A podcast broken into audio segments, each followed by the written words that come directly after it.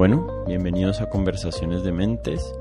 Mi nombre es Martín Molina y este es el primer episodio del año 2021. Han pasado muchas cosas desde la última vez que publiqué y no necesariamente voy a hablar de todas esas cosas hoy, pero voy a hablar de un par y para hablar de ellas invité a Alejandro Fajardo.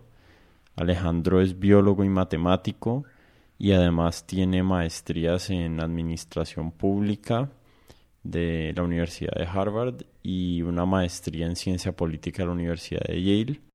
Además de eso, Alejandro publica unas columnas semanales en las dos orillas y en esta conversación aprovechamos tres de sus últimos artículos para hablar acerca de tres temas.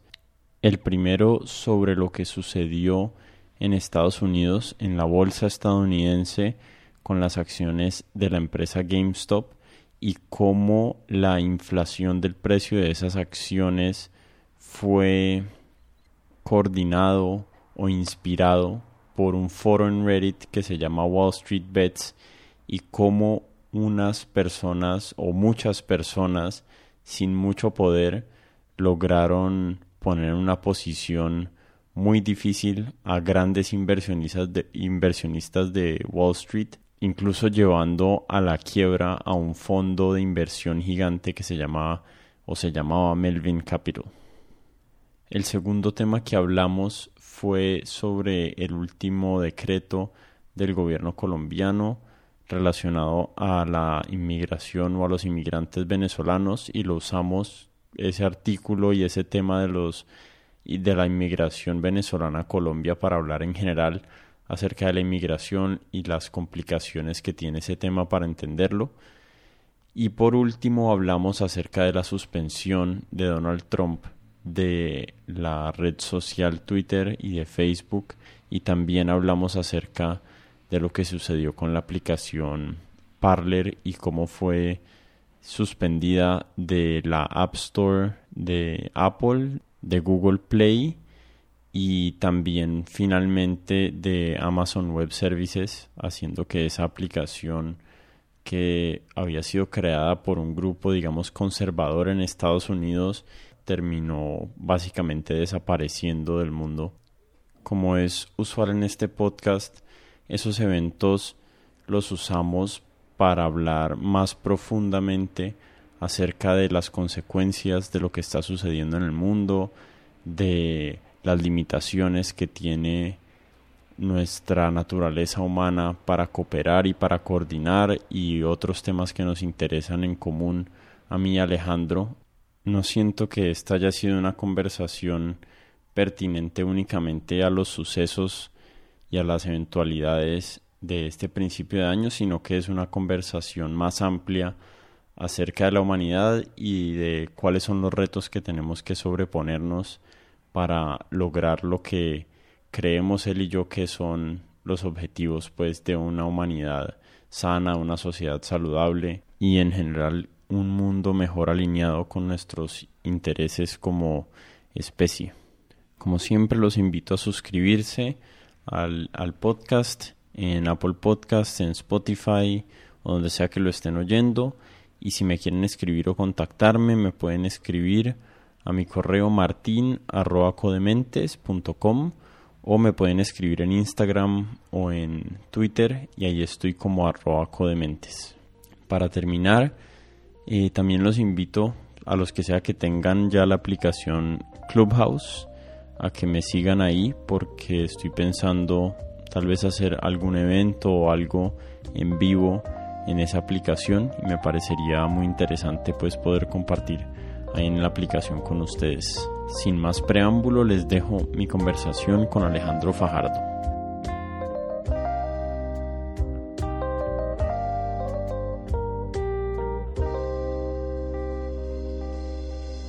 Bienvenido Alejandro a Conversaciones de Mentes.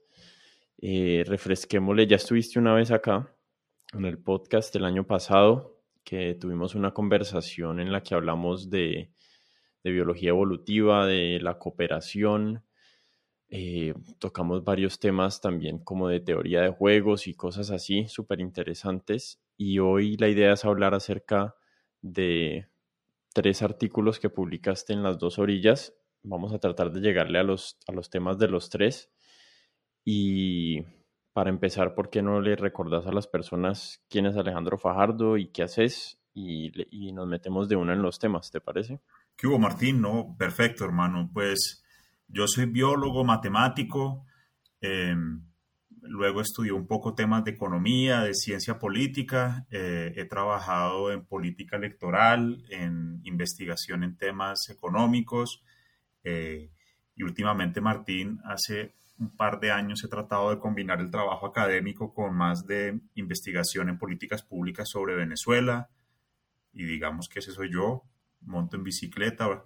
Antes de empezar estábamos hablando de, del deporte, que es un tema que nos gusta mucho. Eh, soy papá hace un par de años, eso es una parte importante de quién soy yo. Eh, bueno, y de nuevo, pues contento de estar acá, Martín. Estaba pensando inicialmente hablar de los artículos como en orden cronológico, pero cambié de opinión así como de último minuto y me parece bacano e interesante empezar con el artículo que escribiste sobre GameStop, que ya se me acaba de escapar el título y no lo anoté, pero era GameStop y algo tenía que ver con la guerra de las clases o algo así el título. Correcto. Era, por acá yo lo tengo, GameStop eh, y entre en pregunta, la guerra de las clases en el siglo XXI. Y bueno, está súper interesante el artículo, entonces el link va a estar en la página web para los que lo quieran leer, pero tal vez como preámbulo no sé si le quieras contar a las personas qué fue lo que pasó con GameStop, porque tal vez muchas personas no se enteraron, aunque fue algo como muy publicitado. No sé qué tan actualizadas están las personas que oyen este podcast acerca de los devenires de la bolsa y, de los mercados en Estados Unidos. Sí, me, parece bien eh, empezar con eso, Martín, y, y recuerdo muy rápido que inclusive ahí en esa columna yo ponía, hablé con un amigo político en Bogotá y le decía, hombre, ¿qué, qué opinas de este tema de GameStop? Cuando eso estaba pues en el boom y el hombre, que es un tipo muy estudiado, muy enterado, eh, me dice, no tengo ni idea qué es GameStop. Y yo dije, bueno, cada quien vive en sus burbujas de información y en sus ocupaciones. El hombre estaba en ese momento redactando un artículo sobre el río Bogotá y a cuántos metros tenía que declararse una zona de emergencia. Yo dije, este, esa es su preocupación ahora y yo estaba pensando en GameStop, eh, que es un tema que nos gusta, Martín, de, las burbujas de información.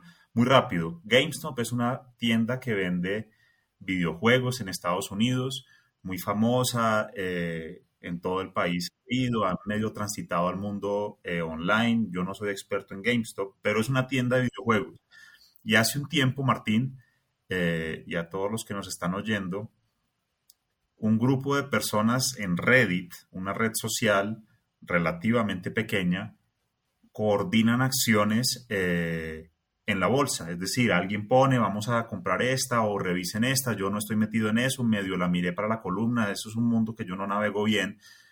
Pero el cuento corto es, unos inmensos inversionistas, fondos de inversión en Wall Street, eh, apostaron a que la, acción de GameStop iba a bajar, que es una operación legal. Yo no soy experto en, esas mecánicas financieras, pero entiendo la esencia.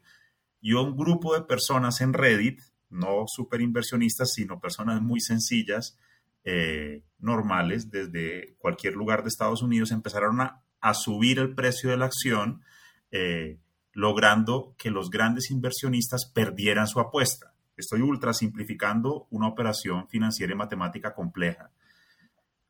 Y la cosa fue tan profunda que estos grandes fondos de inversión perdieron miles de millones de dólares.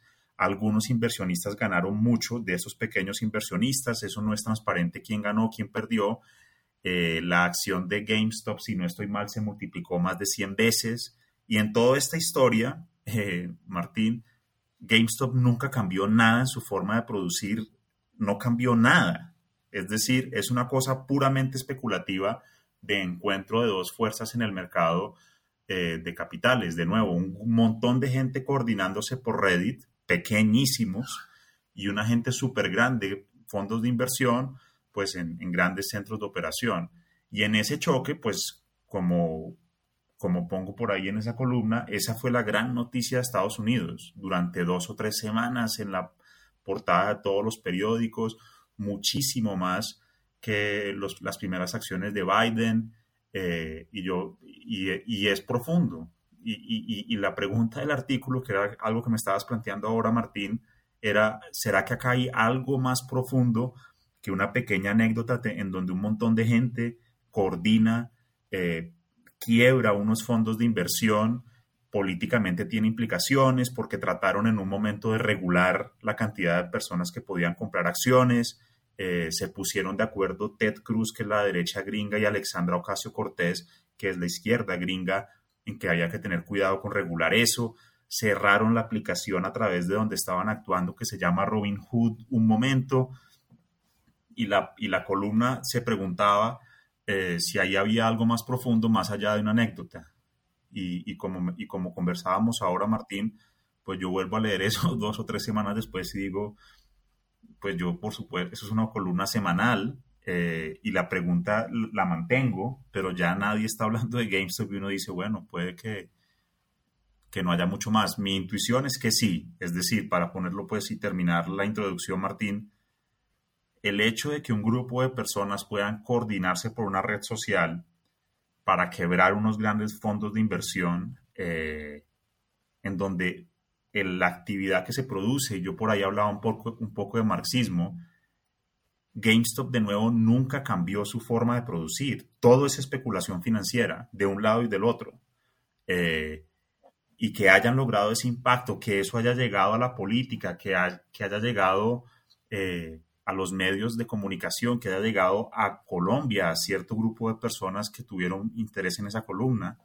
Eh, yo siento que ahí puede haber algo. Y yo le decía, para terminar, y a mi amigo político, que, pues, que, que eso tiene profundas implicaciones para Colombia, porque, pues porque Colombia depende, para bien o para mal, tremendamente del estado financiero de Estados Unidos. Eh, entonces, bueno, a mí me pareció interesante el tema y, y creo que vale la pena echarle cabeza sobre todo, Martín, ya, ya veremos hacia dónde quieres conversar, pero en ese choque entre el marxismo, el campo soviético y el campo estadounidense, ante la, debacle del campo soviético, realmente no ha habido una nueva alternativa. Eh, y la pregunta que yo me hacía ahí, no, el gran tema no es GameStop, eso es un ejemplo de algo más profundo o no, es ya que cayó el marxismo, ¿qué más cosas vienen para la humanidad? Eh, evidentemente la democracia liberal de Occidente no es el modelo que la gente pensaba en los noventas que iba a dominar ampliamente. No es así. Trump, que era el cuento otro de la columna, llevó la política al límite en ese país. Eh, y ahí decía, miren Rusia, Rusia no es una democracia. Venezuela, que era la gran democracia latinoamericana, bastante rica para el promedio, más o menos funcional el pacto de gobierno que ha habido allá, no es una democracia. Entonces la pregunta es, ese cuento de GameStop, lo del Capitolio de Estados Unidos, donde un montón de gente que probablemente algunos de ellos eran los de GameStop, eh, llega a eso, hay algo más ahí, hay cierta cosa que se está cocinando en el cuento de la guerra de clases del siglo XXI o no, y es solamente una espuma eh, y volveremos a otros equilibrios. Eh, yo estoy de acuerdo con vos o, estoy de acuerdo con la premisa de que lo que pasó con GameStop es un reflejo de algo más profundo que está pasando en la sociedad. O sea, no creo que haya sido un evento eh, aislado de todo lo que, de todo el resto de los fenómenos que estamos viendo sociales, institucionales en el mundo Mm, para darle un poquito como más de granularidad al, asunto que ya tenemos más información mm, y los que no entendieron bien por qué fue que estaban perdiendo plata los grandes inversionistas de Wall Street, lo que hacen los fondos de inversión cuando le apuestan en contra a una acción es que compran o piden prestadas unas acciones y las venden en el mercado al precio del mercado y si el precio baja, pues ellos las pueden comprar más baratas y reponer las acciones que tomaron prestadas y se ganan la diferencia. Entonces, si compro 100 acciones, eh, si pido prestadas 100 acciones y las vendo a 10 dólares y después se ponen a 5 dólares para repagar esas 100 acciones que pedí prestadas, únicamente tengo que pagarlas a 5 dólares, pero si la acción se pone a 20 dólares, eh, pues me toca comprarlas a 20 dólares y, y perdí, o sea, y me tocó pagar el doble de lo que los vendí para, para reponerlas. Y lo que pasó en GameStop fue tan increíble que en algún momento creo que llegó, voy a exagerar, pero creo que llegó hasta 700 dólares la acción cuando los que estaban cortos en esa acción la habían tomado prestada a 18, a 18 dólares. O sea que eso es, eso es como casi una orden de magnitud distinta. O sea, es como de 1 a 10 las pérdidas que estaban teniendo. Eh, y les tocó salir a comprar esas acciones. Entonces, cuando, les, cuando salen a comprar las acciones, porque van a seguir perdiendo plata cuando siga subiendo, pues hay más demanda de acciones. Entonces, y eso es lo que le dicen a algo que se llama un short squeeze, que es, es como un fenómeno como medio, medio de, como de refuerzo en el que todas la, todos los, todas las acciones humanas, digamos, de compra y de venta, se están alineando hacia que el precio suba. Y obviamente eso es insostenible a largo plazo, pero se da y, los perdedores en este caso fueron grandes inversionistas en, en Wall Street, Melvin Capital siendo como el más famoso que les tocó a otro fondo venir a, a rescatarlo porque virtualmente se quebró y le tocó ir a pedir plata prestada, o no, ni siquiera plata prestada, un rescate de otra empresa que vino y puso la plata. Eh, pero volviendo al tema de qué es lo que está generando, de qué fue lo que generó ese, ese fenómeno de GameStop, yo tengo una, una teoría un poquito amplia que podemos ir como afinando o afilando, y es como una sensación que estamos de alguna forma como en un momento de decadencia institucional eh, de estas instituciones que han existido por siglos y no han podido adaptarse a las evoluciones tecnológicas del, del fin del siglo XX y principios del siglo XXI. Y eso hace que estemos viviendo como en una juxtaposición cultural, tecnológica y política insostenible. Eh, y esto tiene que ver con el fracaso del marxismo, tiene que ver con, con las ineficacias del capitalismo actual y cómo funciona, pero sí hay una insatisfacción general en la población que se puede sentir y que el reflejo de, de, esa insatisfacción es la elección de personas como Donald Trump a presidente o la polarización eh, política que hay en, países como Colombia. Eh, pero yo sí creo que esa tensión que se siente y que va a dar lugar a que estos fenómenos sigan sucediendo es eh, como la coexistencia insostenible de sistemas políticos que no se han actualizado y un mundo cultural y tecnológico que está avanzando y que, da, y que, y que avanza como unos pasos agigantados, súper acelerados y, y cada vez va a ser más tenso, más tenso, más tenso, hasta que de alguna manera o se reviente o encontremos alguna forma de actualizar las instituciones, porque no creo que la tecnología vaya a dejar de evolucionar. Eh, no sé si, ¿qué, ¿qué pensás acerca de ese análisis que yo hago ahí? Yo, yo lo comparto esencialmente, Martín, y, y comento muy rápido dos elementos que trajiste. Para que esa, eh, ese momento de GameStop, que de pronto ahora hablamos un rato de, de qué tan profundo es, yo comparto tu sensación de que hay algo más que una anécdota simpática de un par de meses, semanas. Para que eso pudiera darse tuvo que ocurrir que existía Reddit en donde esta gente puede hablar con unos usuarios anónimos y pueden coordinarse. Y para que el Capitolio pudiera ser tomado por esas personas, tuvo que haber existido la aplicación Parler. No, mm, esa no, no sé si en Colombia se usa, yo no la conozco, pero en Estados Unidos jugó un papel en la coordinación. Eh, y también para que se pudieran ejecutar esas compras tenía que existir la aplicación en el celular Robinhood.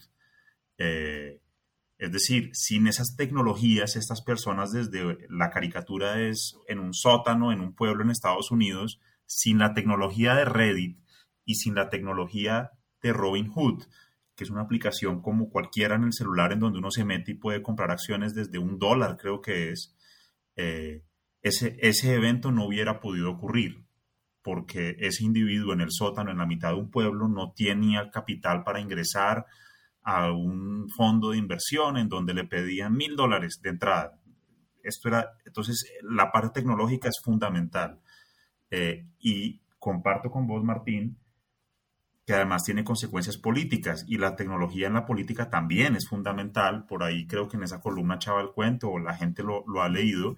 Esa aplicación Parler que fue fundamental para tomar el Capitolio eh, ya está fregada, ya la cerraron. Eh, ah, no, esa era la otra columna, la de quién es el rey.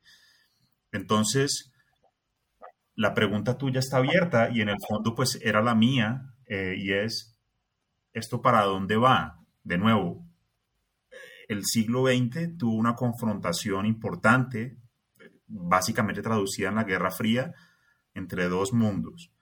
Eh, y el siglo XXI todavía no la ha tenido, pero en centros de la democracia y el capitalismo, como en Estados Unidos, hay pistas de que hay algo cojándose. Yo ahí ponía, una visión también puede ser, Martín, sí, hermano, pero, pero estuvo Trump, trató de fregar la cosa, pero ya volvió Biden que es un ultramoderado. Eh, y uno puede decir, pues sí, los sistemas se tensionan y resistió. Es decir, no rompió la democracia. Y también puede decir, sí, GameStop llegó a 500 dólares desde 5, pero ya yo no he mirado eso, pero ya debe estar en 50 y, y, en dos meses nadie va a hablar de GameStop y ahí van las mismas, puede ser, que es la... Ahora, eh, lo que sí es claro y creo que es indiscutible es que hay un montón de países, ya no Estados Unidos, que, están en unos equilibrios inestables. Yo, pues, ahorita hablamos de Venezuela, eh, y evidentemente el marxismo no, no, es no, ha sido la respuesta, o no fue, o ya no es. Em, pero, pero, pero creo que esa es una pregunta muy interesante, Martín, y, que ojalá la gente le eche cabeza porque, pues porque estamos en medio de, algún tipo de transición. Em, en los sistemas dinámicos. Yo lo estudiaba hace mucho tiempo. Eh, este no es un estado estable, pues, social. Eh, no creo. Sí, de, alguna manera no hay ningún estado estable social. O sea, las sociedades están en, constante evolución y cambio. Pero digamos que si hubiera alguna métrica o algún indicador de tensión en un sistema, yo sí creo que estamos acercándonos eh, como a a lugares en los que ha estado la humanidad antes, no sé. Algo, hace poco estaba leyendo un libro sobre la caída o, la confrontación entre el imperio persa y el imperio romano y, como el surgimiento del imperio árabe. Em, y habían como unas ideas y nociones que yo leía en el libro y yo decía, uy, esto me suena a lo que está pasando ahorita. Como eh, la hiperpolarización, bueno, eso es, es constante. Eh, eso, eso en, mi opinión ha sido con una constante de la humanidad moderna, digamos, así haya tenido picos y valles. Pero no sé, como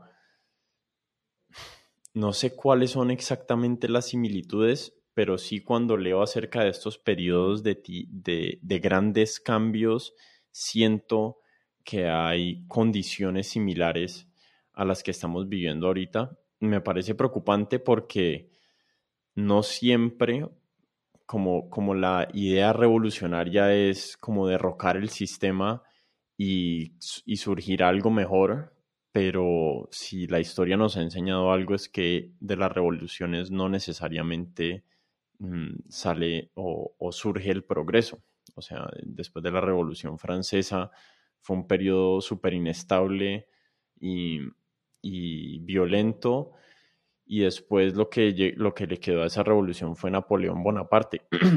y la revolución rusa lo mismo. O sea, lo que trajo la revolución rusa en, muchas maneras fue a Lenin y a Stalin. Mm, pero si hay algo, hay algo que uno siente, que, yo siento, no, no, es, vos lo decís en, en tu columna y es algo como una sensación y es difícil de poner en palabras claramente si uno tiene más experticia y, conocimiento técnico lo puede poner en términos cuantitativos, pero no, no puedo sacudirme esa sensación de que, de que estamos en un momento de cambio y de tensión y no sé cómo va a ser la resolución de ese, de ese momento.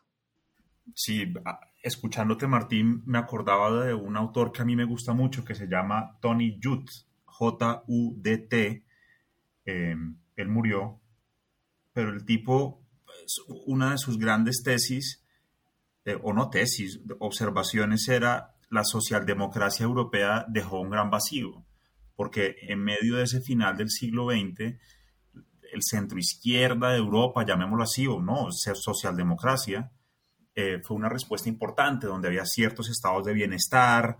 Eh, después de la Segunda Guerra, muchos países en Europa lograron crear eso, un estado de bienestar, un sistema de educación pública sólido, atención en salud, derechos sociales eh, para los pensionados, etcétera, etcétera. Y eso fue como un modelo.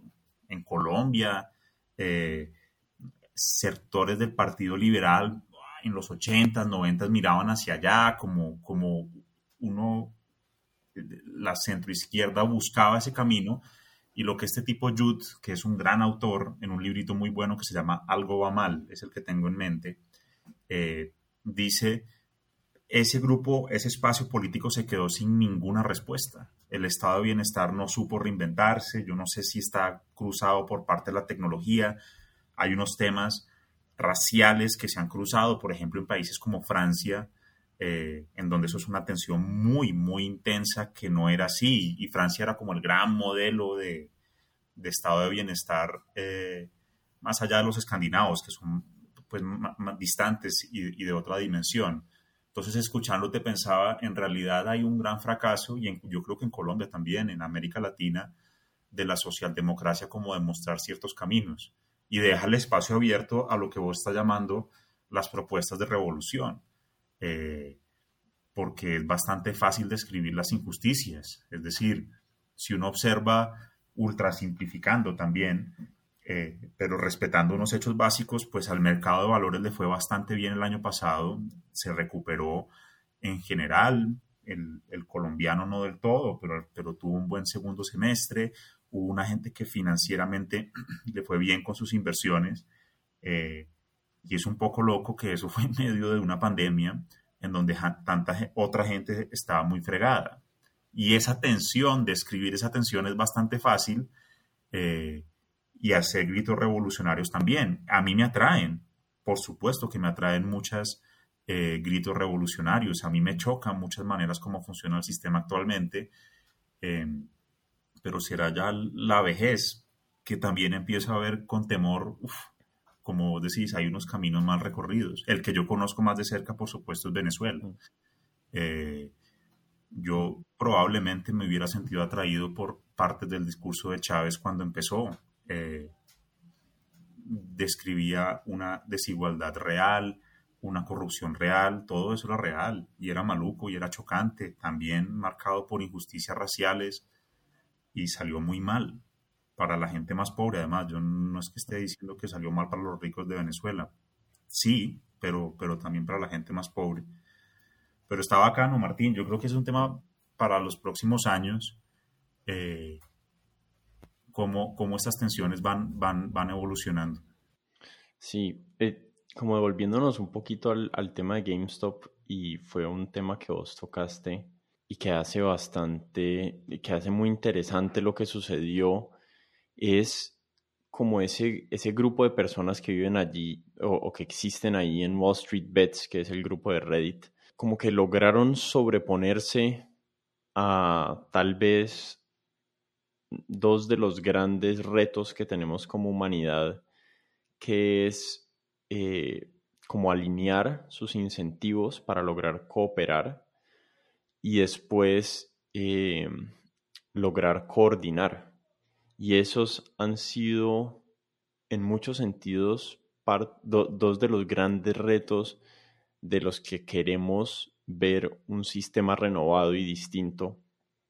Listo, vamos a tumbar lo que sea que hay, pero ¿cómo lo reemplazamos con un sistema o un modelo que los incentivos estén alineados con la mejor versión de una sociedad humana.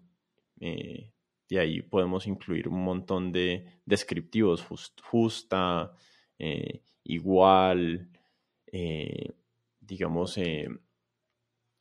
fructífera, creativa. No sé, hay, hay, un montón de maneras que podemos describir la sociedad ideal pero eh, gran, una gran parte de los problemas para llegar allí son esos dos problemas, la cooperación y la, y la coordinación. ¿Qué, ¿Qué pensás de eso? Que estás total, eh, y ese es el cuento de esas columnas, y lo hablamos en el podcast pasado.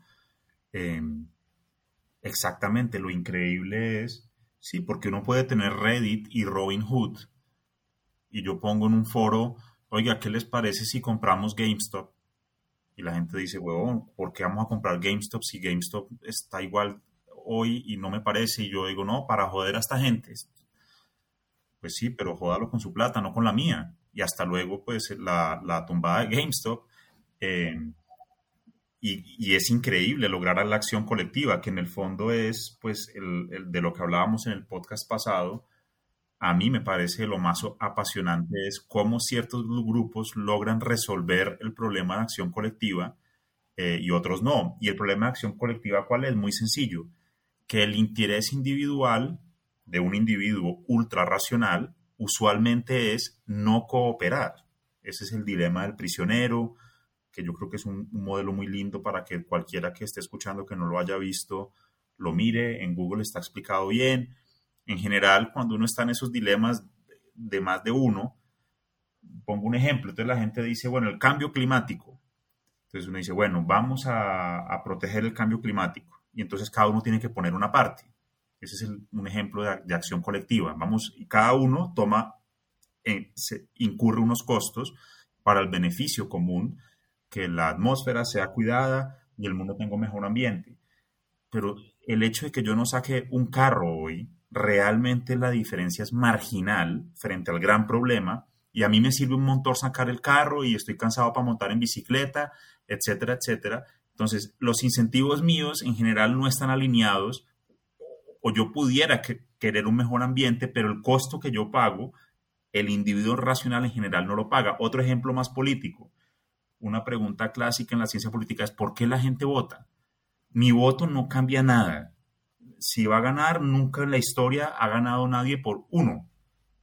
Y para votar me toca ir a hacer la fila, etcétera, etcétera. Votar parece un acto irracional y sin embargo ocurren estas cosas y la pregunta, pues que te gusta a vos y a mí también es, ¿cuándo esos problemas de acción colectiva se resuelven? Y esta gente de GameStop lo resolvió y es muy difícil. Eh, ¿Por qué lo resolvió? Porque el primero puso y el segundo dijo, no, a mí me suena, vamos y eso empieza a subir y ya luego en un momento es fácil.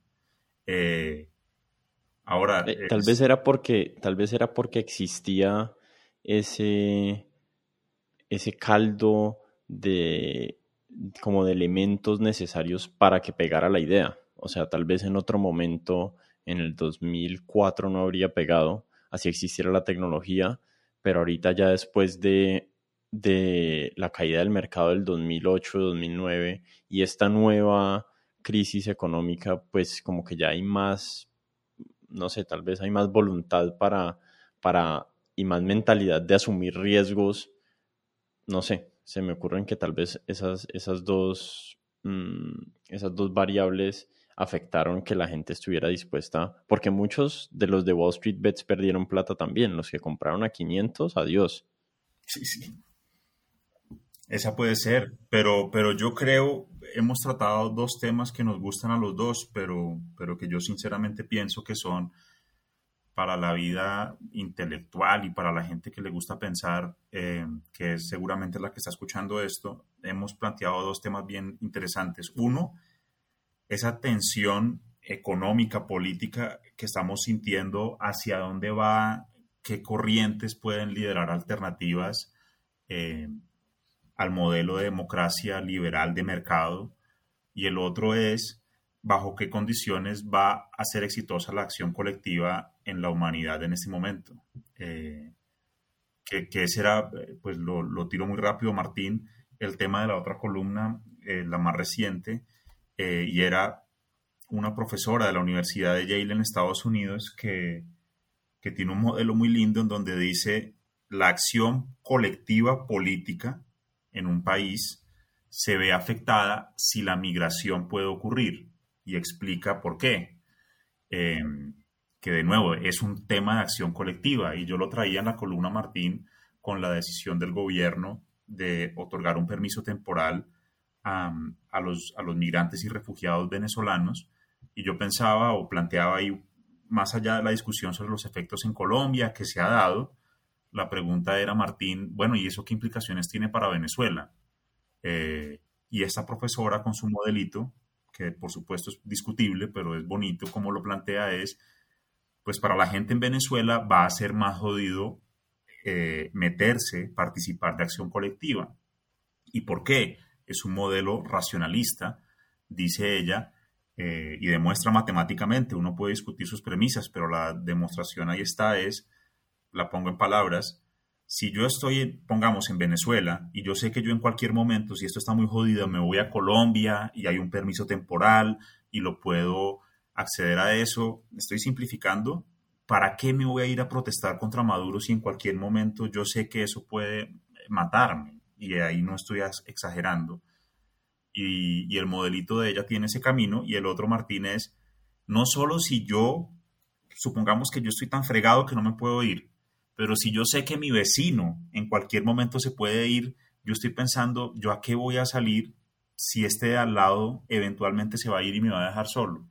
Entonces, la predicción de ella para Venezuela sería bastante eh, sombría y, de nuevo, vuelve al tema que hablábamos. En el fondo de esa discusión está cuándo puede haber acción colectiva.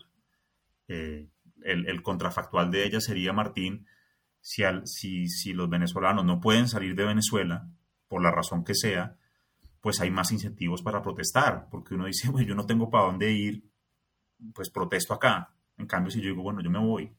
Y, bueno, esa, esa, profesora está haciendo eso un libro, y el libro está basado con evidencia bastante sólida en México, en donde muestra que cuando la migración a Estados Unidos no ha sido posible, ha habido mucha más presión en México para liderar ciertas reformas, especialmente en temas agrarios, y que cuando la, migración ha sido posible, hay ciertas válvulas de escape y no hay ciertas reformas. Por supuesto, eso luego tiene un montón de calificativos y, de espacios en los que el argumento no funciona, pero, pero pues como verás, eh, eh, lo que escribí ahí ese día era de nuevo alrededor de acción colectiva y, y pensándolo, tratando de combinar trabajo académico con hechos actuales.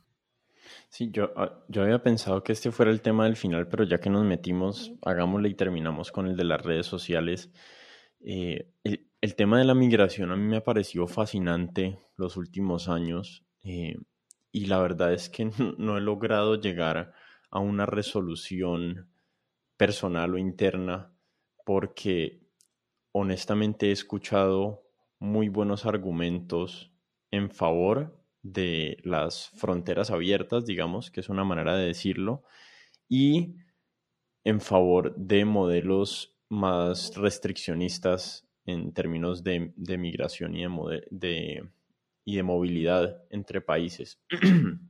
Em, yo creo que una de las variables importantes ahí en ese tema son culturales tal vez, la migración venezolana a Colombia no le significa un cambio gigante cultural al país, eh, como si lo tiene, digamos, una migración de dos millones de sirios a Alemania. Creo que esas son variables que hay que tener en cuenta cuando uno diagnostica o trata de hacer predicciones acerca del futuro de, o de los como del desencadenamiento de los eventos que van a transcurrir después de una migración de esos niveles. Eh, pero la verdad es que estoy súper partido, o sea, para darle una idea a la gente o los que quieran ir a investigar, eh, Brian Kaplan, que es un economista bastante libertario en Estados Unidos, eh, hace un muy buen caso en favor de las fronteras abiertas. Y por otro lado está eh, el matemático y economista Eric Weinstein, que tiene un modelo en el que cuando hay migración masiva de mano de obra calificada a los países, eh, los, las personas que ya habitan ese, ese lugar pierden en muchos casos como su poder de, de negociación porque indudablemente la oferta se aumenta y, y, pues se vuelve muchísimo más difícil pelear porque te toca competir en un mercado eh, mucho más saturado de oferta. Eh, y, no sé, no, no he podido resolver esas, dos, esas dos ideas. Eh, del otro lado también está Noah Smith, que también es otro economista súper interesante, que también es pro migración y, y no solamente es uno de esos asuntos que no he podido como tener una posición clara, al menos internamente y mentalmente, sobre, sobre en qué casos es beneficioso y, cuáles son los, los, problemas que puede tener. Em, ¿vos, ¿Vos has llegado a alguna conclusión propia o estás en un lugar similar al mío? Pues me parece que le metiste ahí una variable que no la había pensado en esos términos, pues eh, por supuesto no aplica acá, que es ese tema cultural, eh, que es complejísimo. De nuevo, ahorita hablábamos de Francia, en donde ese modelo de socialdemócrata no fue capaz de responder a eso. Y la respuesta en Francia ha sido Le Pen, y esa señora tiene un poder y un éxito y, va a poner a Macron contra las cuerdas. Eh, y en parte es por un fenómeno migratorio, por una nueva generación de franceses, porque son franceses nacidos en Francia, que no, no es el ideal de la República de los ochentas. Entonces, eh, me parece que eso es un elemento fundamental. Yo no soy, no estoy calificado, no tengo una opinión fuerte sobre eso. Y como bien decís, pues eh, acá no aplica, eh, en el sentido de que muchas de estas personas pues son colombianas eh, y que la cultura venezolana es similar a la, colombiana. Entonces, pues yo, yo no he llegado a una conclusión, Martín. Mi, sesgo eh, es a favor de fronteras abiertas, especialmente en, en, donde la gente en Venezuela y en regímenes autoritarios eh, vive inmensa represión, con mayor razón. Por eso me pareció muy buena la, medida del gobierno a grandes rasgos, sin haber estudiado el decreto palabra por palabra, pero la esencia del planteamiento, ahí ponía, Martín, me parecía en el, si algo, primero, que respeta la dignidad humana, segundo, eh, y ahí citaba, y lo podemos poner en, las notas de la conversación, algunos autores eh, que argumentan que la migración venezolana puede y ha traído ciertos beneficios económicos. Y si esos dos no funcionan porque el debate es legítimo, me parece la más pragmática porque la alternativa es cuál. Colombia no controla esa frontera, Venezuela tampoco, y si la represión sigue van a seguir viniendo. Entonces podemos decir, no, no se puede y tenemos acá millones de personas y todos nos miramos las caras diciendo, no, esto, estas personas no existen y todos sabemos que existen. Entonces decía, si a usted no le funciona la parte de dignidad humana, si no le convence la intuición económica porque es compleja, pues ojalá le convenza la parte pragmática de más o menos tener cierto orden y, un poco de información. Alguna gente dice, eso, eso, eso era porque el gobierno de Duque lo que quería era pedir plata para vacunar venezolanos. Yo no tengo ni idea y tampoco me importa. Pero si es así, pues mejor saber cuántas personas hay y que haya vacunas para esas personas, porque si los venezolanos en Colombia no se vacunan, eh, acá nunca va a dejar de haber COVID. y en fin. Entonces, ahí hay un paper que lo tenemos que compartir, Martín, yo no lo he leído, de Ana María Ibáñez, Dani Bar y Sandra Rosa, no sé si lo viste, de esta semana, eh, que estiman en mucho detalle em, los efectos de, la primera ola de permisos en, términos de empleo, e integración económica. Ana María Ibáñez es de las economistas colombianas más importantes. Eh, Dani Baar es de Brookings Institution, venezolano, y Sandra Rosas, profesora en California. Eh, te digo, pues, eh, yo vi el tweet ayer, pero para que los oyentes lo, lo, lean o lo miren y, y, en la próxima lo conversamos a ver que eso ya es con datos de Colombia.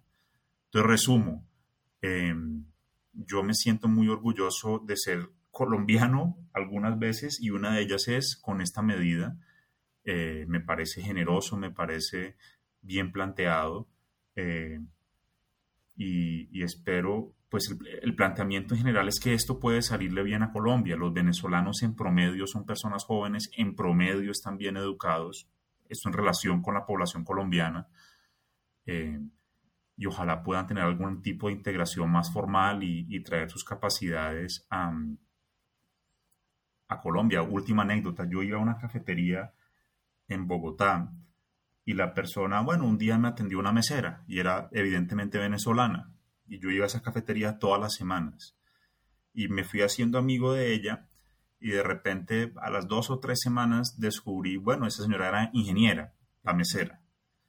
Em, y poco a poco ya fue creciendo, terminó siendo la gerente de esa cafetería eh, y ya van en dos o tres sedes, no sé con la pandemia que ha pasado, pero pero yo decía, esta es una mujer que está muy bien formada, con muchas ganas de salir adelante y puede tener ciertos procesos de transformación y aportarle a colombianos. Eh, tenía más formación que el dueño de la cafetería eh, y así pasa con otras personas. Ahora, también hay personas en una condición de pobreza absoluta, porque en Venezuela el 96% de los hogares son pobres.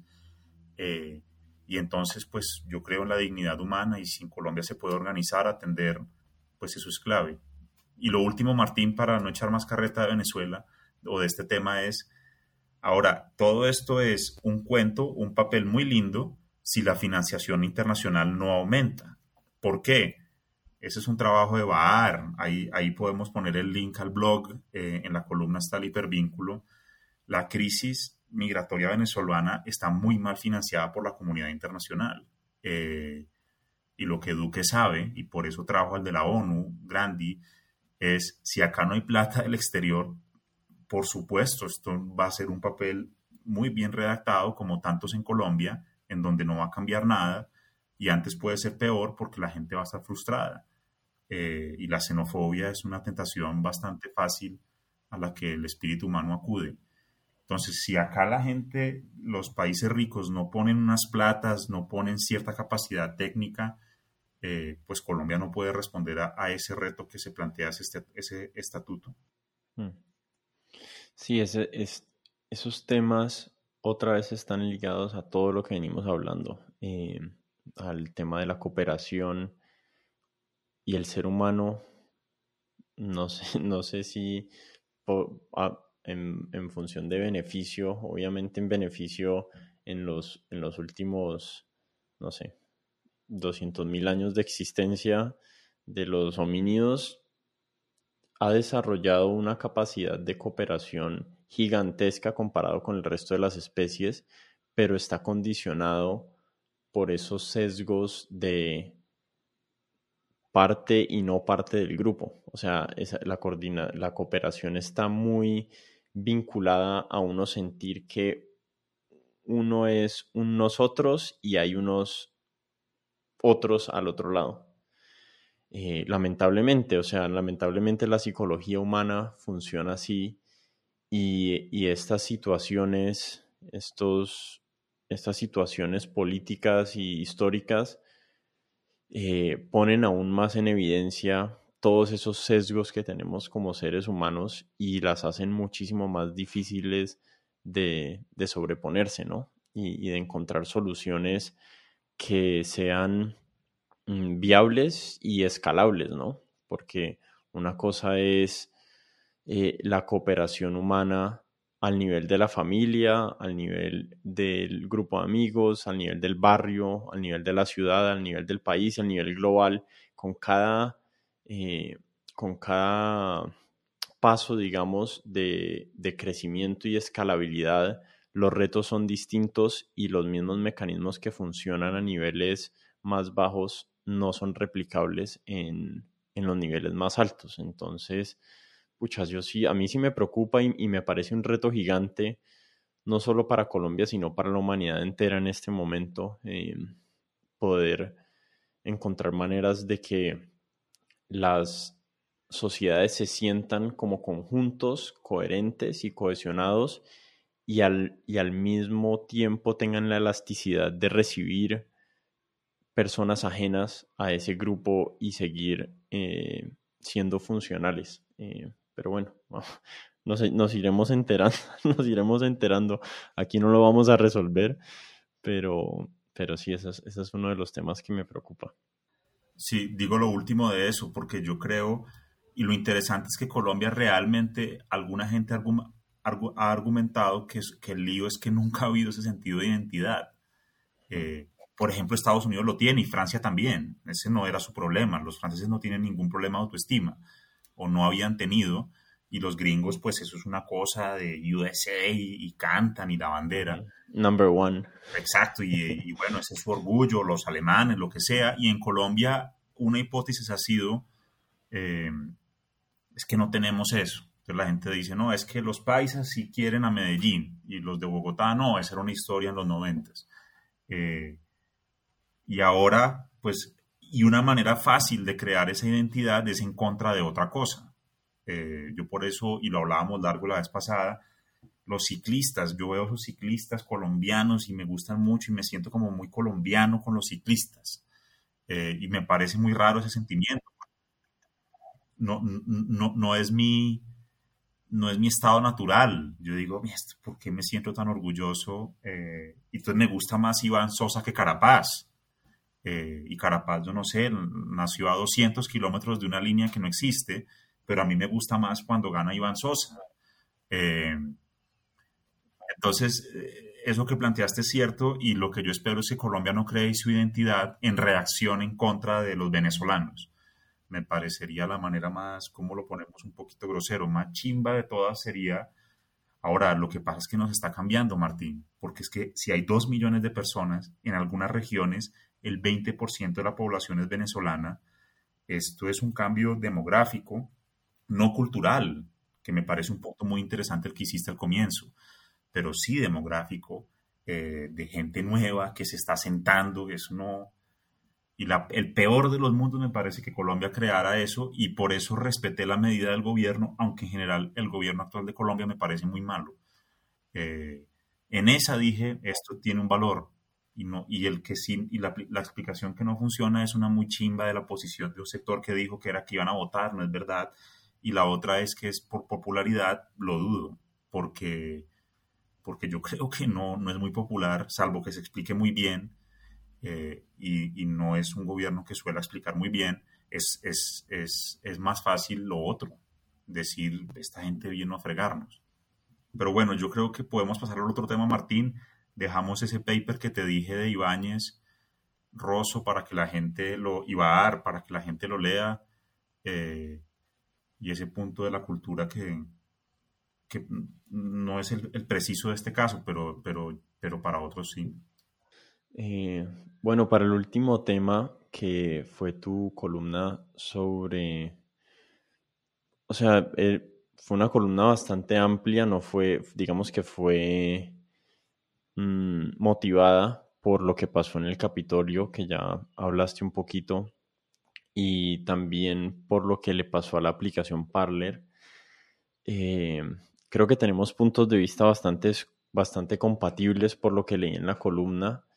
Y este fue un tema que yo no soy muy activo en Twitter, pero cuando estaba como en el momento de los eventos, sí como que estuve estallándole un poquito el feed a mis, a mis cuatro seguidores porque me parece que es mm, un tema muy relevante y que si no le encontramos una solución urgente va a terminar siendo eh, peligroso para la humanidad en general, no solo para Estados Unidos, sino para la humanidad en general. Entonces, tal vez resumamos un poquito, no sé si quieres hacer el resumen de qué fue lo que pasó. Me imagino que todo el mundo está enterado que a Donald Trump lo, lo sacaron de Twitter, eh, pero tal vez no están muy actualizados en lo que pasó con la aplicación Parler. Entonces, no sé si les haces el resumen cortico y nos metemos a, hablar ya de, como de, lo que significa todo lo que pasó. Sí, muy, rápido y, me complementas con tu punto de vista, Martín, para la gente que no, no vio tus tweets. Em, pues la aplicación Parler, en la que yo no, no tengo ningún perfil ni, la conozco por dentro, pero esencialmente era una aplicación em, en donde un grupo de gente, especialmente de la derecha gringa, empezó a encontrar un espacio Parler, en esencia lo que planteaban los que la fundaron, eh, no iba a tener mayor control sobre la libertad de expresión y la, planteaban no de derecha ni de izquierda, sino a favor de que la gente pudiera decir lo que se le diera la gana, en contraposición con Twitter y Facebook en particular, que han tenido ciertos intentos de moderación. Y ahí un grupo de gente empezó a encontrar un espacio. Eh, yo he leído artículos, el New York Times sacó uno muy bueno, muy gráfico, con videos, con audios en donde iba narrando cómo se veía y oía un grupo de esos en Parler. Eh, y ahí, en esa aplicación, parece que hay suficiente evidencia, se coordinó una parte de lo que pasó en la toma del Capitolio a comienzos de enero. Por supuesto, pues como hemos hablado ya muy largo hoy, la acción colectiva no es tan sencillo como que un tipo se mete a Parler y les dice, oiga, ¿les parece si mañana nos vamos al Capitolio? Como dijiste con GameStop, eso tiene un caldo de cultivo, eso no es que hay un montón de lo, uno, un omnipotente que dé instrucciones eh, y tu expresión de caldo de cultivo yo creo que es la correcta, es decir, hay una persona que dice unas cosas, por supuesto, en este caso había en teoría de juego se llama un punto focal, que era Trump que en lo de GameStop no había. Es decir, en GameStop no había, luego Elon Musk se metió y no sé quién más, pero no lo empezó. No fue que una persona muy influyente dijera, ¿les parece esto?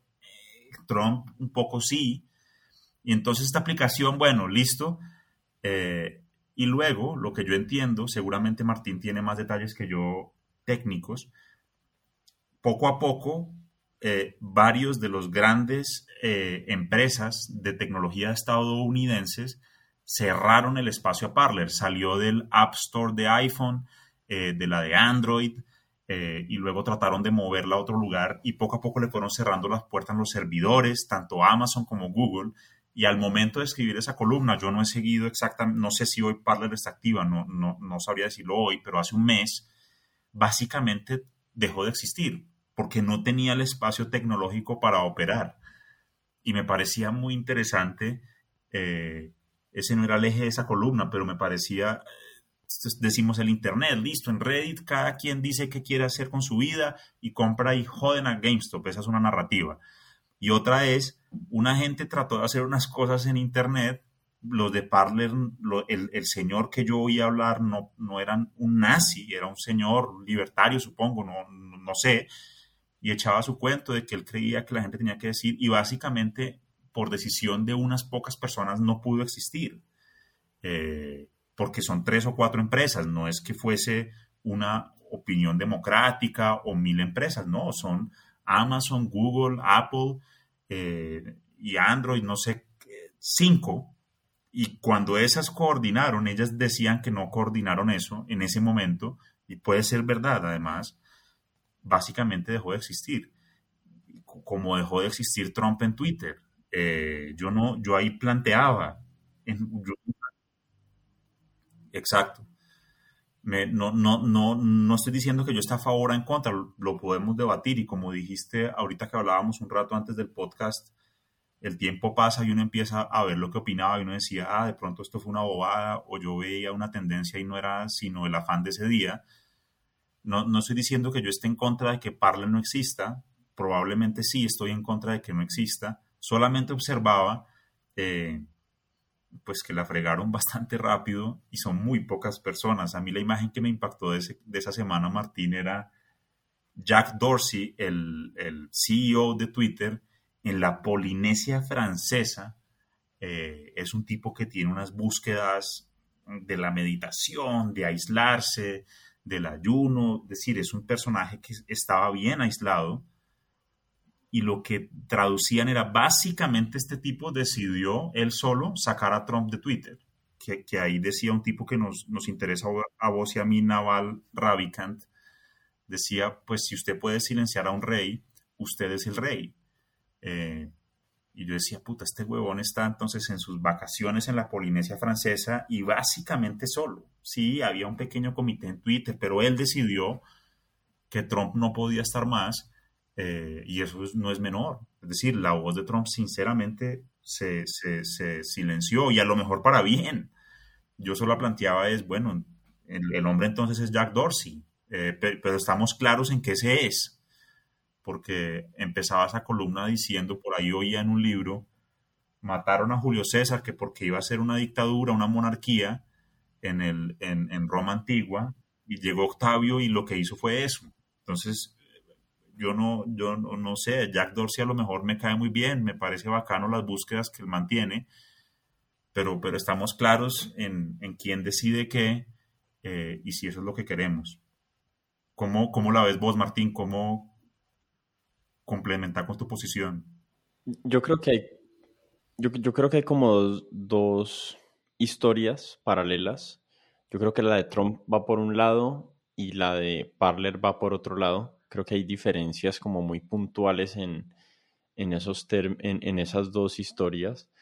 Eh, los voy a tratar de, condensar aquí. Eh, Donald Trump había eh, infringido los términos y servicios de Twitter muchísimas veces históricamente durante su presidencia y antes de eso, poniendo los datos de las personas en, la plataforma y básicamente incitando a campañas de, no de violencia física, pero sí como de violencia o de, o de ataques digitales a personas que el man les, o sea, el man, digamos, les mandaba sus, sus seguidores al que sea que no le cayera bien, si era Condoleezza Rice en su momento o podía ser eh, la stripper con la que tenía el pleito eh, legal. Em, y él sí había usado como arma Twitter especialmente con sus fines, digamos, políticos y en muchas ocasiones personales. Entonces,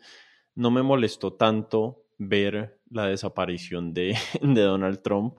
Eh, creo que en, gran parte es por el sesgo tan grande que tengo en contra de él y la repulsión que me genera él, eh, básicamente como, como persona. No, no, no, no creo que sea muy relevante como las opiniones políticas de Trump, porque para mí él era un una persona sin ninguna ideología, sino que solamente su interés personal es lo que prima por encima de, en, todas sus decisiones.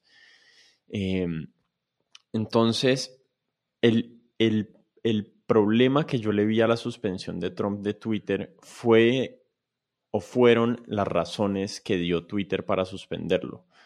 Si Twitter hubiera dicho no, sacamos a Donald Trump porque nos dio la gana, porque somos una empresa privada y lo podemos hacer y nos parece que el contenido que él está generando tiene potenciales violentos, pero solo vamos a decidir así, eh, me, habría, me habría parecido como más justificado.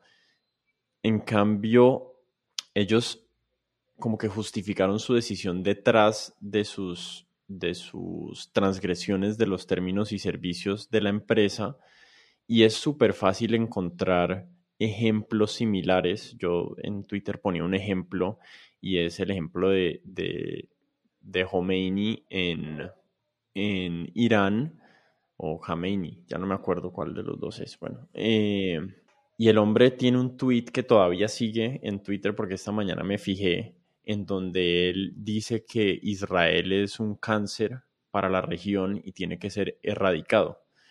Eso me parece muchísimo más violento que los tweets por los que suspendieron a Donald Trump. pero digamos esas, esas ideas expresadas por una persona con el poder que tiene él, pues son igual de incendiarias que las que tiene Trump eh, haciéndolo en Estados Unidos.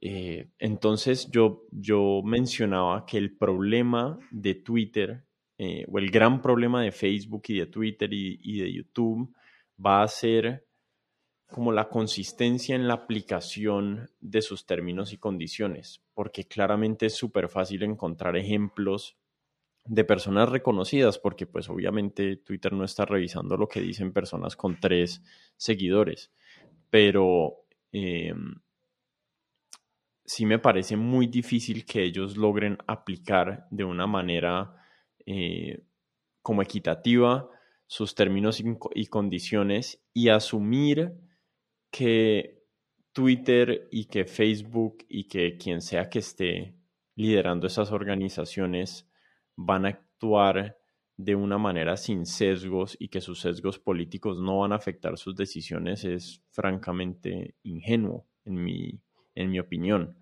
Yo, yo, yo estoy de acuerdo, Martín. Yo ponía en la columna ese ejemplo del iraní. Eh, ahí decía, bueno, ese día entonces Márquez y Santrich era el ejemplo más criollo que yo trataba de poner. Eh, no me acuerdo el tuit exacto, pero llamaba a la violencia. Eh, y, y, ahí estaban. Parecía un poco más violento que los de Trump, o por lo menos comparable en el lenguaje de la insurrección y demás. Yo decía, pero por supuesto a Twitter pues no, no están trasnochados con Santrich en medio de ese lío y Jack Dorsey en la Polinesia francesa ese caso no le llega. Y decía, yo, yo, yo creo que el debate es legítimo y solo decía, pero pensemos un poco más eso hacia dónde va, qué es lo que estás planteando. Y es, bueno, listo, entonces lo de Trump parece razonable, se podía detallar en dónde él infringió la cosa, listo. Y la verdad es que mirando esa columna un mes después, evidentemente la voz de él se ha atenuado. Al tipo lo, ¿cómo se dice eso en español? Acquit, yo no, no sabría el término eh, legal en español, pero lo absolvieron de su, del juicio. Y el tipo pues reaccionó, pero a mí no me llegó mucho esa reacción. Habló en Fox News, el New York Times ni medio lo reportó y como no está en Twitter, a este país que es Colombia no, no quedó muy claro el que dijo. Entonces volviendo a tu reflexión de, lo que hablábamos hace un rato, mirando las columnas y lo que pasa hacia atrás, evidentemente parte de lo que buscaban lo lograron. El que él no tenga esa plataforma sí lo afecta. Eh, puede que cree otra aplicación, pero toma un tiempo y no es tan fácil que yo me meta eh, a otra aplicación que creó el hijo de Trump.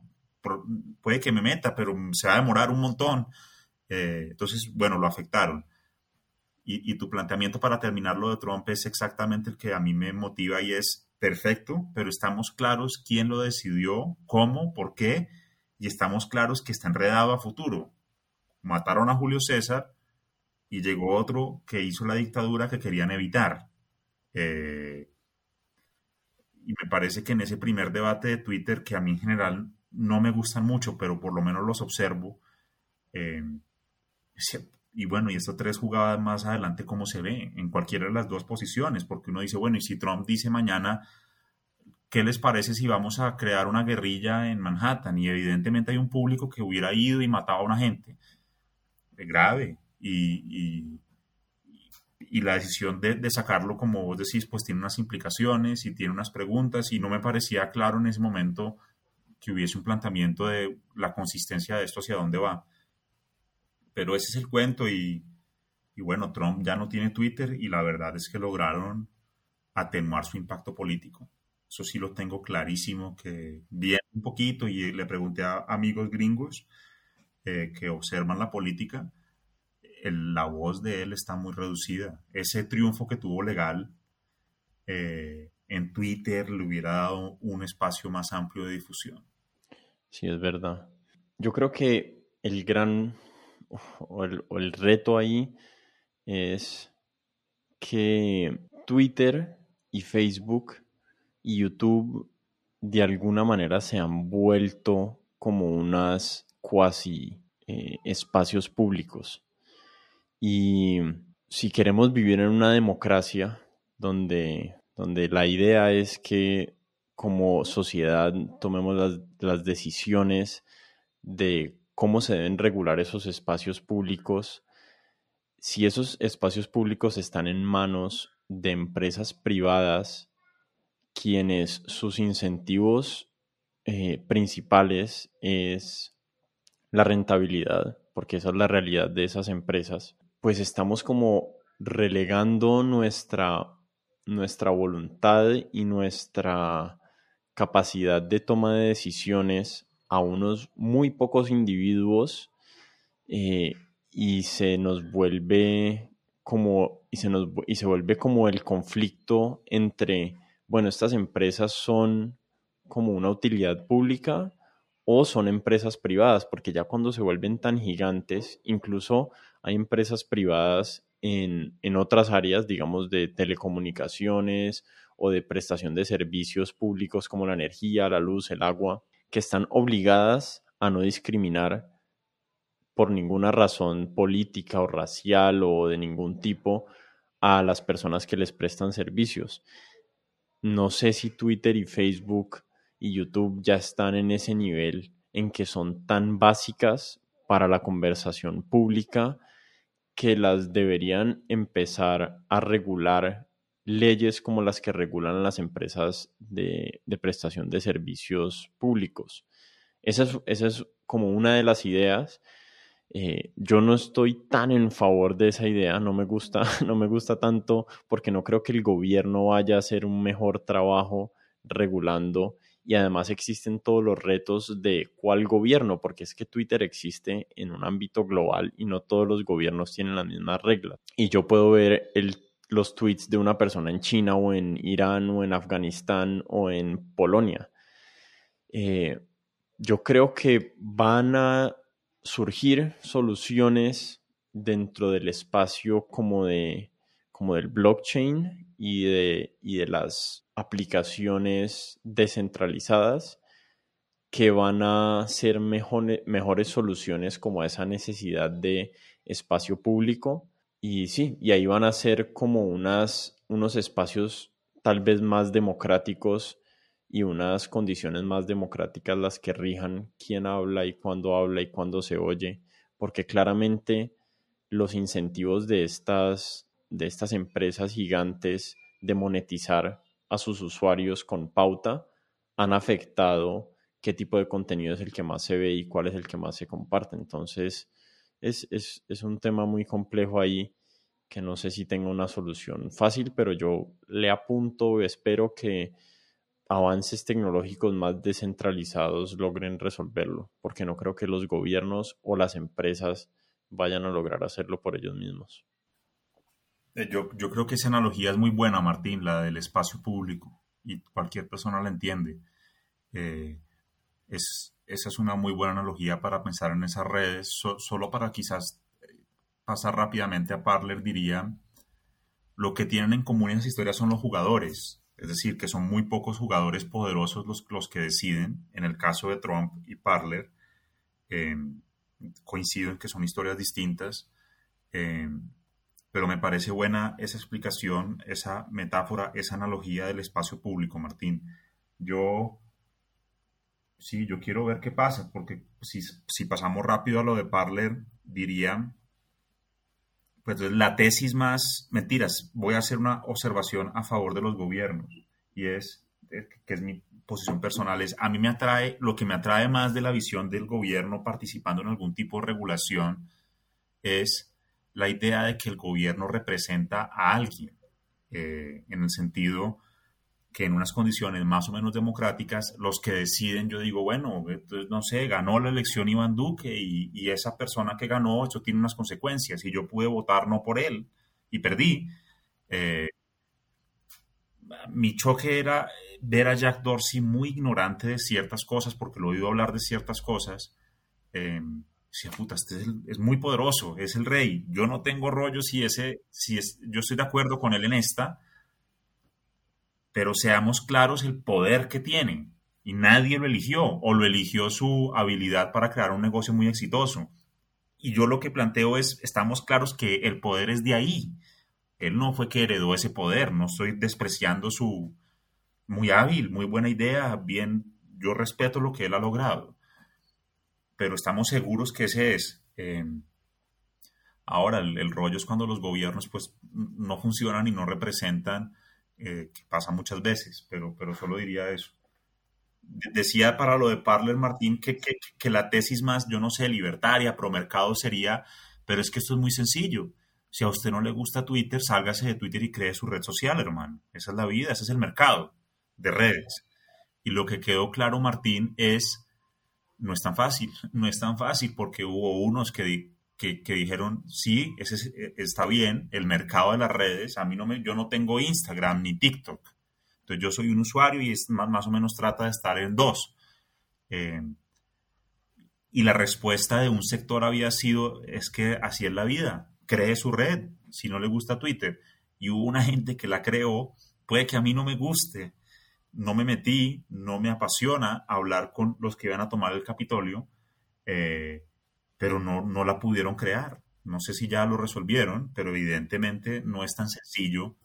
Eh, que ahí viene tu, tu, analogía del espacio público, también funciona para pensar en Parler, en quiénes son los dueños de los servidores, eh, qué poder tienen de monopolio o no, eh, pero la historia que contábamos, que si no le gusta Twitter, cree su propia red social, no, es, no funciona, no es tan fácil. Claro, no, es real cuando uno ve que en realidad está en las manos de cuatro empresas que en realidad son cuatro individuos, porque está Jack Dorsey, está Mark Zuckerberg, está Jeff Bezos eh, y está el CEO de Google, que son realmente los que toman las decisiones. O sea, esas personas son bastante autoritarias en sus decisiones dentro de su empresa. Tienen mucho poder. Exacto. Yo, yo leí lo de Dorsey, Martín. Te interrumpo ahí. Literalmente el artículo era, el tipo estaba en la Polinesia francesa, estaba sin señal en un momento, luego estaba desayunando y fue cuando él dijo, listo, saquen a Trump, que lo sacaron. Eh, él había estado medio conectado, pero es ese el nivel de poder. Y si él decía, no, no lo saquen, no sale. No es que... Y a lo mejor un grupo de gente en Twitter mandaba una carta protestando de empleados. Eso pasa. Pero literalmente ese fue el momento de decisión en donde lo sacaron. Es, este señor contestó el teléfono después de su retiro del día y dijo, listo. Eh, y, te digo, yo no soy particularmente fuerte en tecnología, pero para mí lo de Parler fue muy crudo ver, en realidad no la pueden tener la, vaina. El tipo este de Parler decía, no podemos funcionar, esto se cerró. Eh, no era que vamos a programar más rápido esta noche, no, no, no. Es que no estaban los servidores, no la puede tener. Eh, literalmente. Y no es que no, yo voy a desarrollar más servidores, pues yo no tengo ni idea de eso, pero lo que el tipo decía, esto no es tan fácil y no va a pasar en el corto plazo. Eh, ahora, a lo mejor el mercado lo resuelve. No, para nada es fácil, pero, pero para los que dicen que, que no, pues que ahorita ya el tema no es creer en su propia red social, sino consigan sus propios servidores, eh, ya después se va volviendo cada vez más complejo, ¿no? Entonces, te toca montar tus propios servidores, pero pues esos servidores tienen que estar en alguna parte y si, y si no te reciben los servidores en el país X o el poder, digamos, gubernamental logra regular para que no reciban tus servidores en, algún país o la influencia eh, que tienen el gobierno, digamos, americano para que un país no te reciba los servidores. O sea, cada vez se va volviendo más difícil Mm, crear esa contra esa contraparte a lo que ahorita son Jeff Bezos, incluiría ahí tal vez el CEO de Microsoft que también presta servicios de servidores, pero, pero son cuasi monopolios los que existen en este área y aparentemente las personas de pensamiento liberal o digamos más progresistas, como nos considero nosotros dos, estábamos en contra de los monopolios, pero ahorita como esos monopolios están funcionando como en virtud de nuestras, de nuestras intereses, entonces son, son justificables. Y eso, y eso me ha parecido súper como difícil de tragar de las opiniones de muchos intelectuales que no ven que en este momento el gobierno y, y el lobbying de Amazon y de Twitter en muchos sentidos está alineado con sus intereses políticos, pero, pero fácilmente podría no estarlo. Y Peter Thiel podría ser el CEO de Google y Peter Thiel apoyó a Donald Trump en, en la campaña. O Peter Thiel creo que es, tiene un, porcentaje grande de, de, acciones en Facebook y creo que está en la junta directiva.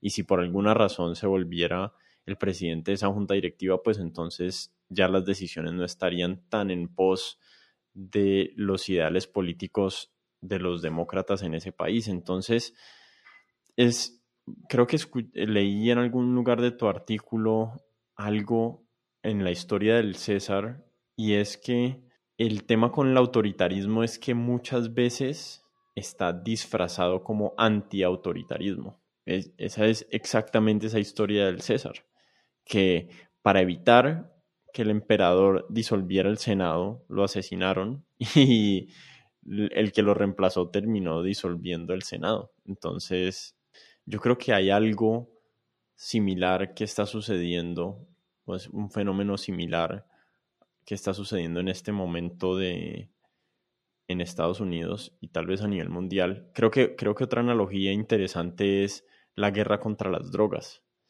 Y es, y es que cuando nos planteamos una idea y no tenemos claros los costos de ejecutar esa idea, como que podemos idealizar mucho el fin, que es, bueno, una sociedad donde, donde no hayan drogadictos o no haya, no sé, narcotráfico.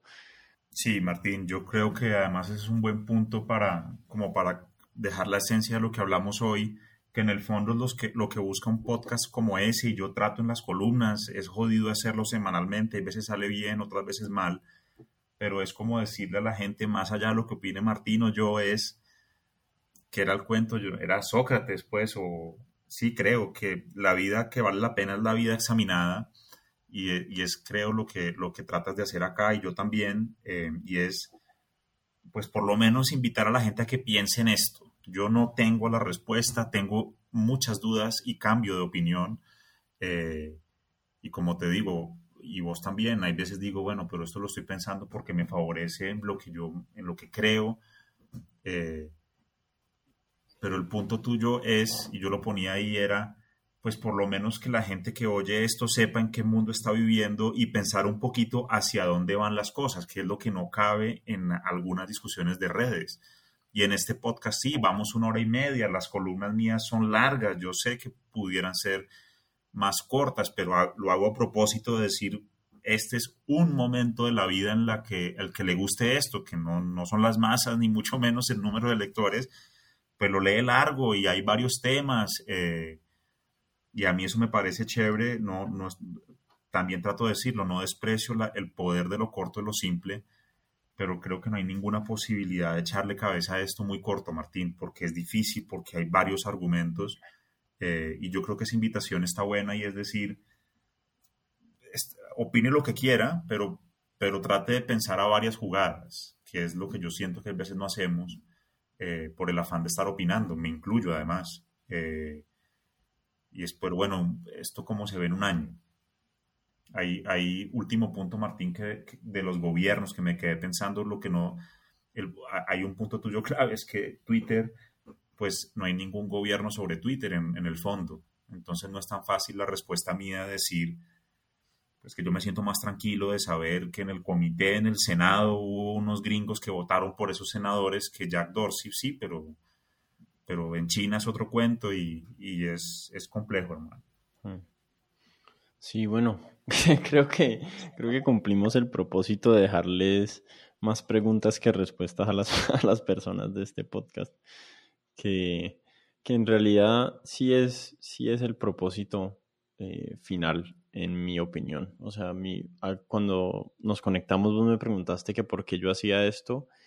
y en gran parte es porque lo disfruto, disfruto tener conversaciones con personas como vos y disfruto pensar acerca de estos temas y tratar de resolverlos en mi mente, pero creo que el valor para las personas que lo escuchan es como ver a alguien o a algunas personas tratando de en tiempo real resolver algún problema o entender algún fenómeno y ver que son, que soy y somos vulnerables a obviamente equivocarnos y a tener eh, opiniones con las que después estamos en total desacuerdo. Y, y, eso ha pasado en este podcast. Yo he pensado, y yo dije unas cosas hace 10 meses que ya no creo y he pensado como en hacer un podcast de resumen. Eh, estas son todas mis ideas que he actualizado en los, en los últimos 12 meses.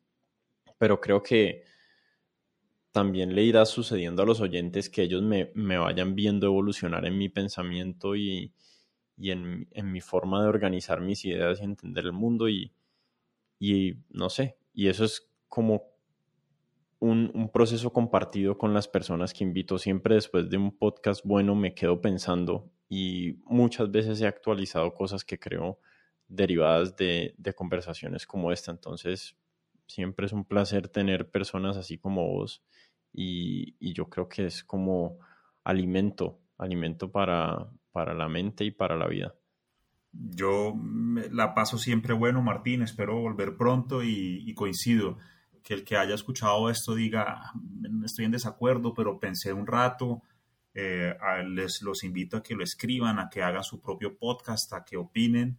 Yo le tengo mucha fe a la gente, Martina, que la gente piensa, escucha y decide. Eh, eso puede ser ingenuo a veces, pero, pero creo que contenidos como este, de nuevo, donde hay complejidad y hay dudas, son un alivio para, pues mm. para los tiempos que vivimos. Bueno, bueno, Alejandro, no sé, tal vez invitemos a la gente a, leer tu columna, no sé cuál es el link, y a, seguirte en Twitter, que ahí es donde publicas todos tus... Sí, sí, yo, los pongo los domingos en Afajardo A, en Opinión Las Dos Orillas, las encuentran, eh, en Facebook Alejandro Fajardo, ese, ese no... También copio los links y, bueno, nos vemos ahí en, en esas redes y y por supuesto pues trato de estar pendiente de, esos espacios, Martín.